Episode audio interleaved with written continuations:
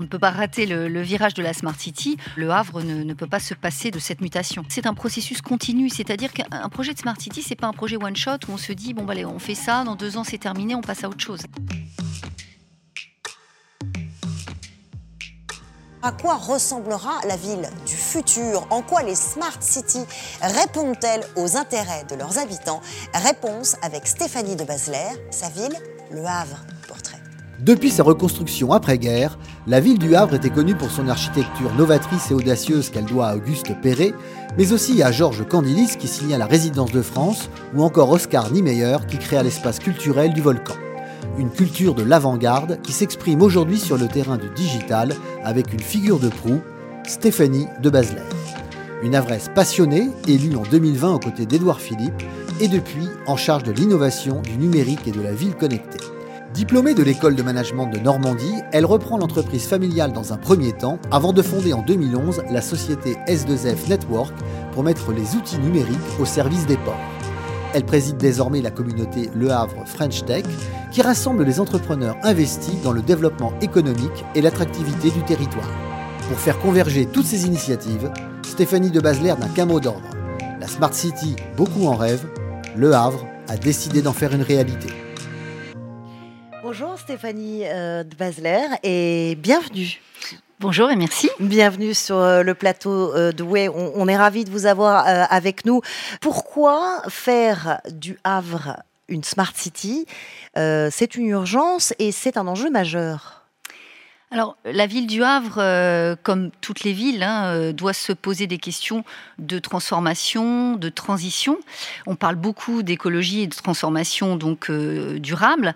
la transformation digitale et donc la numérisation des services euh, fait partie euh, de cette transformation qui, est devenue euh, vraiment une injonction. Il n'y a, plus le choix, il faut y aller. les outils aujourd'hui permettent de mieux piloter la ville mhm. en temps réel et de permettre à ses agents de mieux l'exploiter. La tech, c'est pas seulement une fin en soi, ce sont les usages. C'est de vous cette phrase. Qu'est-ce que ça va apporter? Qu'est-ce que ça peut apporter au Havre eux-mêmes dans la vraie vie de tous les jours Alors les citoyens, effectivement, sont avant tout des usagers des transports, euh, des services de l'eau, euh, des salles de spectacle. Donc ils sont à la fois touristes, euh, mais effectivement également ils vivent, ils vivent au Havre. Ils utilisent tous les services de la ville. Et les technologies permettent justement de mieux répondre à leurs besoins, mhm. de façon plus rapide, d'être en contact direct avec eux. On, on utilise tous hein, les, les, technologies de la communication. ça permet de recueillir leurs besoins leurs difficultés et d'y répondre de façon euh, plus directe. On va peut-être rappeler justement de quoi on parle quand on parle euh, d'une smart city. Qu'est-ce que c'est exactement et en existe-t-il euh, beaucoup en France? Réponse avec Christian Roudot. Smart City, le saviez-vous Bill Clinton serait le premier à avoir utilisé ce terme en 2005. À ses yeux, il faut alors intégrer les nouvelles technologies pour rendre une ville durable, concilier intelligence artificielle et intelligence collective. Bien vu Bill, l'essentiel est dit. En 15 ans, le concept a eu le temps d'évoluer. On est entré dans l'ère du collaboratif avec le citoyen et ses usages au cœur de la réflexion pour améliorer sa ville. Plusieurs classements internationaux des Smart Cities existent. De manière générale, ils ne sont pas très flatteurs pour les grandes villes françaises. Par exemple, le Smart City Index édition 2020 classe Lyon en 51e position, Paris en 61e et Marseille à la 78e place. Très loin derrière le trio de tête Singapour, Helsinki, Zurich. Les différents classements franco-français placent régulièrement dans le peloton de tête des villes comme Lyon, Nantes, Bordeaux, Strasbourg, Paris, ici les Moulineaux. En novembre dernier, le journal du net a recensé 27 Smart Cities dans l'Hexagone, parmi lesquelles le Havre. Et voilà, Le Havre, avec vous, on a envie euh, de savoir à quoi euh, ça peut ressembler, à quoi ça va ressembler une vraie Smart City euh, dans la réalité en, en 2021. Alors, dites-nous justement ce qui a été lancé, ce qui va être lancé concrètement. Alors, euh, on parlait des classements et de ce qui s'est fait euh, ailleurs dans le monde et en France. Euh, le Havre n'est pas forcément parti très très tôt sur ces sujets-là. Mhm. D'abord parce que c'est une ville qu'on n'attend pas forcément sur ces sujets. c'est plutôt une ville qui a une image très industrielle et à juste mhm. titre, hein, industrielle et portuaire. Et c'est pas forcément sur les nouvelles technologies, les services qu'on l'attendait. Et je pense que c'est une opportunité de ne pas être parti mhm. trop tôt. Parce Pourquoi? que, ben Parce que les villes qui ont voulu cédé à la mode, c'est un peu méchant ce que je dis, mais c'est un petit peu ça, c'est-à-dire qui ont, qui ont cédé aux sirènes des technologies, ont fait beaucoup d'expérimentations sans avoir une véritable stratégie. C'est-à-dire mhm. que pour le coup, on, on utilisait des technologies sans vraiment savoir quel était le retour sur investissement, quel usage on allait en, quel usage allait en découler. Et, ça, c'est dommage, puisqu'effectivement, mhm. euh, ça nuit un peu à l'image de la Smart City qui était perçue comme un gadget et justement une mode. C'est-à-dire, on a, on a mis du, technologique partout. Sans savoir ce qu'on allait en faire. Sans avoir le retour du terrain. Alors voilà, sans savoir effectivement quels seraient les usages, au bénéfice de qui, mhm. et surtout euh, avec une, euh, en sortant d'une logique de retour sur investissement. Or, mhm. on gère des deniers publics. Quand on décide d'investir dans des technologies, ou dans d'autres infrastructures, il faut savoir ce qu'on en attend. Mhm. Et aujourd'hui, justement, euh, on parle beaucoup de la data, et pour moi, elle est vraiment au cœur de la stratégie de la Smart City, comme de la transformation euh, digitale d'un territoire, en fait, au sens large. On parle aussi maintenant de smart territoire, il n'y a pas que la ville. Et la donnée, en fait, va être au cœur de cette stratégie. Euh, ce qui est en jeu, si je vous suis bien, c'est l'attractivité d'une ville et de son territoire. En quoi la data dont vous parlez précisément est concrètement un outil pour l'attractivité de ces territoires? Vraiment assez simple. Hein. Aujourd'hui, la donnée, alors qu'elle soit euh, publique et donc mise, euh, mise à disposition euh, d'entrepreneurs, de porteurs de projets ou privés, hein, il, y a, de la donnée partout aujourd'hui, et énormément de porteurs de projets savent, eux, ce qu'ils vont pouvoir en faire, c'est-à-dire créer des modèles économiques, créer de l'emploi, enfin là on mhm. parle de choses très concrètes, créer des entreprises autour de la valorisation de cette donnée. On parle beaucoup de la donnée comme étant le nouvel or noir du 21e siècle, et mhm. c'est une réalité. Il y a énormément de gisements de croissance et d'opportunités à, saisir autour de la donnée. Exemple, illustration. Nous, on a envie de savoir ce qui est mis en place, à quoi ça sert. Donnez-nous des exemples et des illustrations au Havre. Il y a des projets effectivement de, mise en place de plateformes de données. Mhm. Euh, pour, on parle beaucoup d'open data, ça aussi mhm. c'est une thématique qu'on utilise beaucoup. L'open data, c'est mettre à disposition de la donnée, des données, euh, encore une fois, euh, citoyennes, de tourisme, voilà, il y a des milliers et des milliers de données que la collectivité peut mettre à disposition, encore une fois, d'entrepreneurs, de, citoyens qui vont développer des modèles économiques sur, sur ces données-là. Mais également, on parle beaucoup de la ville intelligente au sens durable, mhm. donc euh, des données écologiques, de la captation de la qualité de l'air, d'informer ses citoyens en temps réel euh, de la qualité de l'air, de l'eau, euh, des nuisances qu'il peut y avoir. Donc tout sous ce volet environnemental, c'est aussi de la donnée. L'environnement, les, commerçants aussi, on, pense à eux parce qu'ils souffrent beaucoup, en, ce moment. Est-ce que le, les data et, et, cette transformation en smart city peut leur apporter des aides utile et concrète. Alors là, j'ai dit, on, on, est vraiment sur des sujets très très concrets. Édouard Philippe notamment nous a demandé euh, à, ses, adjoints en charge du commerce et, euh, et bien sûr en ce qui me concerne de, du numérique, d'aider les commerçants à se digitaliser parce que on a tous vu effectivement nos commerçants de proximité souffrir euh, des différentes périodes de confinement, de fermeture et de réouverture et que et de comprendre en fait que cette, cette nécessité de se digitaliser, elle n'est pas que conjoncturelle. Mhm. C'est-à-dire que on voit très bien que là, il y a une accélération, mais les comportements d'achat ont changé et que les commerçants qui ne seront pas digitalisés vont rater un virage qui, sera très difficile à et rattraper. L'aide ne peut pas être que financière, si je peux me permettre. Pas, enfin, elle n'est mm. surtout pas que financière. C'est-à-dire que là, pour être très concrète encore une fois,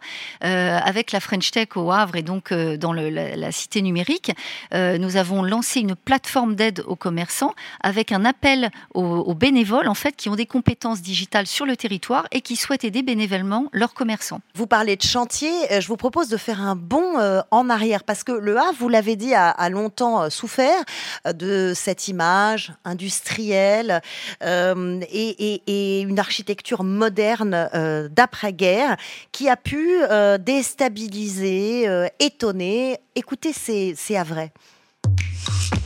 Est-ce que ça vous plaît cette architecture? Ouais, pas mal. Ça aurait pu être plus joli. Bon, faut on sait pas trop. Enfin, disons, a priori, c'est quand même assez froid comme euh, architecture. Je sais pas si c'est tellement, tellement fini, quoi. Moi, j'aime pas tellement, moi. je trouve que ça fait, c'est moderne, mais vraiment. Enfin, je sais pas, ça va pas tellement avec l'ensemble. C'est pas que ça me déplaît, c'est que je trouve que c'est pas tellement joli, joli, c'est tout. Comme les, les, trois quarts des gens du Havre d'ailleurs. La même chose que ma femme. Je trouvais ça horrible au début. Hein. Maintenant que c'est fini, bah, c'est déjà mieux. Hein. C'est pas mal.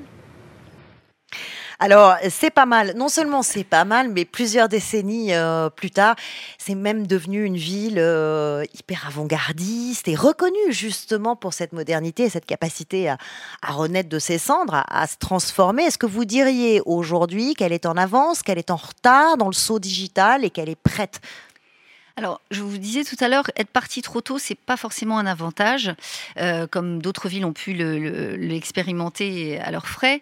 Je pense que nous sommes à la croisée des chemins, c'est le bon moment. Il y a un alignement des planètes, les technologies sont matures, le- les visions qu'on peut avoir d'utilisation de ces technologies sont beaucoup plus précises et la stratégie euh, de la digitalisation du territoire est plus plus, lisible aujourd'hui qu'elle ne l'était il y a encore quelques années.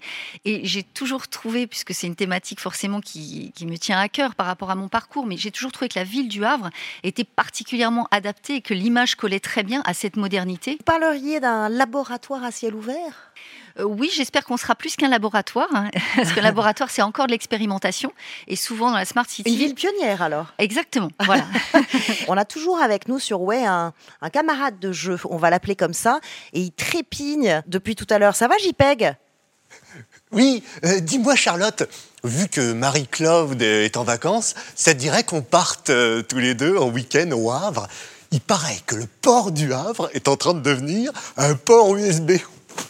Je serais curieux de savoir à quoi ça ressemble. Non, c'est pas c'est pas un port USB, c'est une smart city. Smart city, ça veut dire une ville euh, intelligente et une ville connectée. Hop, hop, hop, hop, hop. Attends, euh, moi si je pars en week-end au Havre, c'est justement pour me déconnecter.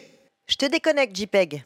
Bah, A priori, comme ça, euh, un grand port industriel, euh, Stéphanie euh, de Baselaire, c'est pas forcément, voilà, ça a une image très lourde, très industrielle, et justement, on est en train de basculer, comme beaucoup de ports européens, dans le smart port, exactement comme une smart city.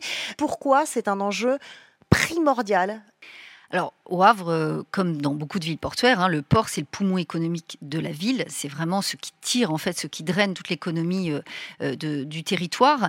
Et on ne peut pas, comme je le disais, on ne peut pas rater le, le virage de la Smart City. Le port ne peut pas, effectivement, se passer de cette transformation euh, digitale pour euh, bah, être dans la course des grands ports mondiaux. Et c'est le cas du Havre qui, euh, qui concourt euh, sur la scène mondiale hein, des grands ports, euh, à l'image de ce qu'a pu faire Anvers également. Anvers et Rotterdam sont, ont été pour le coup assez avant-gardistes sur le sujet.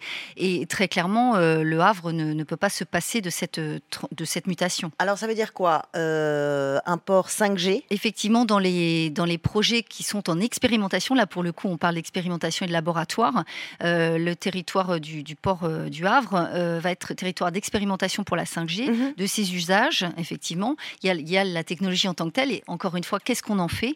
Ça peut aider à justement optimiser les chargements, déchargements, utiliser la donnée encore une fois. Et Mhm. pour, je parlais beaucoup de la donnée, mais la donnée, il faut la collecter et donc il faut des réseaux d'infrastructures de type 5G qui vont permettre de mieux connecter cette donnée.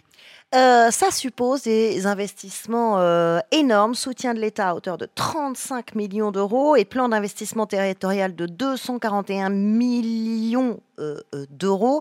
Euh, il faut à tout prix rester technologiquement euh, attractif et compétitif hein, euh, avec des investissements pareils. Oui, et, j'ai évoqué tout à l'heure le retour sur investissement. Euh, Aujourd'hui, c'est vraiment la priorité, c'est-à-dire qu'on ne peut pas uniquement s'amuser avec des technologies, il faut en voir très rapidement quel va être Mhm. le retour sur investissement, parce qu'effectivement, les enjeux sont importants, et euh, le port du Havre en a bien entendu euh, parfaitement conscience. Alors vous dites, euh, faut en voir euh, rapidement euh, les résultats, mais une smart city, ça se construit pas en deux ans, trois ans. Il, il est, il situe où le calendrier?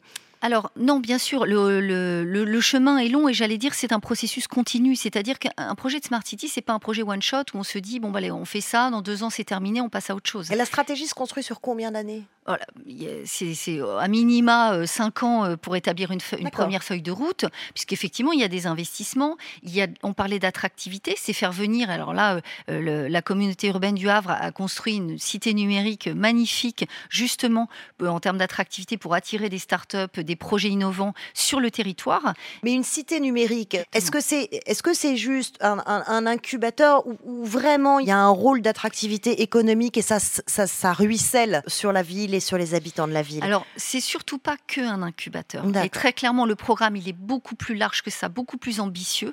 Et on n'a même pas eu le temps d'ouvrir nos portes, en raison bien sûr du, du contexte sanitaire, que déjà de grands groupes frappent à la porte de la cité numérique en nous demandant en fait de les accompagner dans leur, stratégie d'innovation. Mhm. Donc on lance des challenges d'open innovation qui, donc là c'est clairement des donneurs d'ordre privés qui disent ben moi je veux innover sur l'eau par exemple, les usages, là on va reparler du citoyen. Euh, on, monte des ateliers avec des, citoyens qui vont donner des idées et en face de ça, euh, des porteurs de projets innovants qui vont dire moi j'ai la solution, et là, on crée de, la valeur économique sur le territoire immédiatement. Vous avez euh, évoqué les ateliers avec les citoyens. Je ne sais pas si vous connaissez Francis Pisani et euh, Antoine Picon sont deux chercheurs qui ont, qui ont opposé Datapolis et Participolis. Alors Datapolis, c'est donc cette ville euh, où il y a de la technologie qui est injectée. Et puis, évidemment, Participolis, ça, ça, vient, ça vient du bas. comment vous expérimentez cela au Havre? Comment vous associez les Havrais à cette révolution? Alors, on fait appel à des communautés, alors citoyennes, économiques, enfin voilà. Donc, on est en train de construire différentes communautés. Alors, ça passe par euh, les outils euh, d'aujourd'hui, hein. c'est-à-dire qu'on fait des webinaires. Il y a énormément de gens qui se, qui se positionnent sur mhm. différentes thématiques euh, l'environnement, le social, l'inclusion numérique, c'est aussi mhm. un, une vraie, un vrai sujet important hein, sur le territoire. Et, sur ces thématiques-là, on fait émerger des communautés qui se constituent et qui, qui viennent justement travailler ensemble en collaboratif pour faire émerger des besoins et mettre en phase des solutions. Euh, des premiers résultats, vous diriez que vous êtes euh, au début, euh, à mi-chemin? Alors, pour être très honnête, nous sommes au début de la concrétisation. En revanche, le projet se structure dans justement cette feuille de route qu'on est en train d'écrire. Là, on a une vision beaucoup plus précise de ce qu'on souhaite faire. les, premières phases sont euh, démarrent, mais encore une fois, la cité numérique n'a même pas ouvert ses portes encore. Hein. Non, mais euh, vous avez, on, a vu un, petit, un petit podium euh, tout à l'heure, et j'imagine qu'il y a des villes qui vous inspirent. Vous diriez quoi? Vous diriez le, le Havre. Je rêverais que ça devienne Helsinki c'est ça votre modèle? euh, Oui, oui, et j'allais dire, il faut ne jamais perdre de vue euh, sur ces sujets-là que c'est toujours une réalité de territoire. C'est-à-dire qu'on peut prendre des exemples, on peut benchmarker, c'est vraiment, ça fait partie de, de notre démarche qui est tout à fait logique d'aller voir ce qui s'est fait, ce qui n'a pas fonctionné aussi, ce qui a coûté cher, ce qui a été que de l'expérimentation qui ne s'est jamais transformé en vrai projet. Donc tout ça, évidemment, on s'en sert pour, euh, pour construire notre projet, mais la Smart City, c'est toujours une réalité territoire. Il n'y a pas une Smart City. Voilà, parce que ça correspond à des besoins spécifiques d'un territoire. On mhm. parlait du Havre, il y a la spécificité portuaire, euh, le son passé industriel, sa transformation dans les nouveaux métiers aussi, parce mhm. qu'effectivement, il y a des métiers qui disparaissent. Et, ça, c'est toujours une réalité d'un territoire. Merci infiniment, euh, Stéphanie euh, de Basler, d'être venue nous donner votre expérience du terrain, puisque c'est ça qui est important, c'est quand on parle d'une smart city, de parler euh, de ce qui se passe euh, réellement euh, dans les villes et dans les territoires. Merci beaucoup d'être venu nous voir sur Way. Merci à vous. Et bon retour au Havre. Merci. Merci d'avoir écouté Way of Trailblazers. Si vous avez aimé cet épisode, vous pouvez en parler autour de vous et dès maintenant le partager. Surtout, n'hésitez pas à nous laisser 5 étoiles sur Apple, Google Podcast, Spotify ou encore Deezer. Et si vous avez le temps, nous serons très heureux de connaître votre avis sur l'émission. Merci à tous, à très bientôt.